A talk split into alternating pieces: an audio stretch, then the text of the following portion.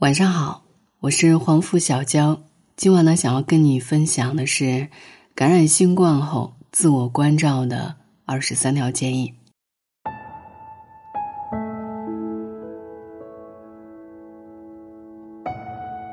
感染新冠病毒之后呢，除了药物之外，还可以做哪些事情来照顾自己呢？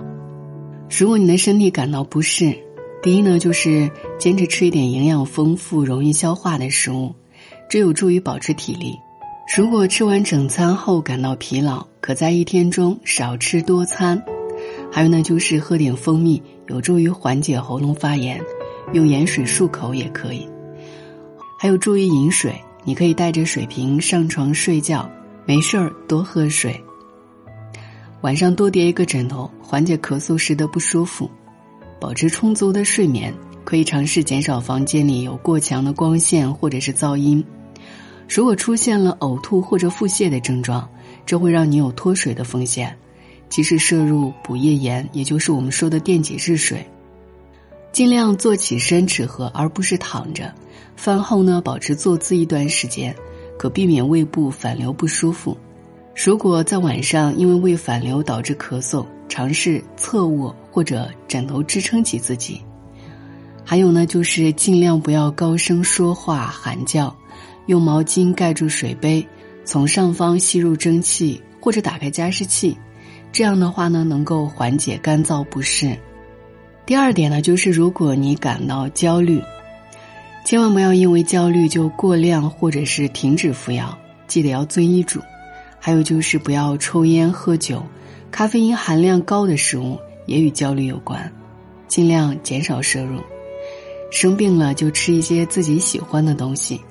照顾照顾自己吧，还有摸摸你的毛孩子，比如身边的小狗啊、小猫啊，它们都是可以提供陪伴和关怀，触摸它们也会给我们带来一些舒适感。还有呢，就是保持社交，与他人交流，有助于减轻压力，尤其是你在独居时，可提供支持的圈子非常重要。根据自身情况，选择一些能放松下来的活动。比如说沐浴、音乐或者冥想。如果你感受还好，也可以进行一些温和的步行、拉伸类活动。第三点，如果你的日常计划被打乱，很有压力，你也许会发现自己身体以及精神很容易疲劳，难以思考，无法集中注意力，或者是接收新的信息很困难。生病了就是会这样，不要自责。如果你实在无法完全不管工作或者是学习，那就控制减少任务量，不要令自己崩溃或者是加重病情。在一天中不太疲倦、感受好一些的时间段去做事，并尽量挑选安静的环境，利用辅助的手段减少自己的消耗，比如清单、笔记、日记、提醒事项等等。最后还是要跟大家来说，会好起来的。不要太担心，吃好喝好睡好，努力帮助自己把病毒赶跑吧。关于奥密克戎这一变种的后遗症影响，我们唯一知道的恐怕就是我们还不太知道。所以锻炼身体，做好防护，坐等后续的研究结果。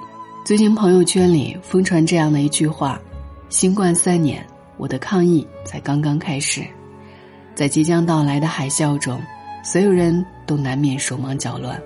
但好消息是，世界各国的新冠研究数据正在持续出炉，这将给我们提供很多有益的经验教训，帮助大家在一个已经完全不同的世界里重新掌握生活节奏，找回真正的日常。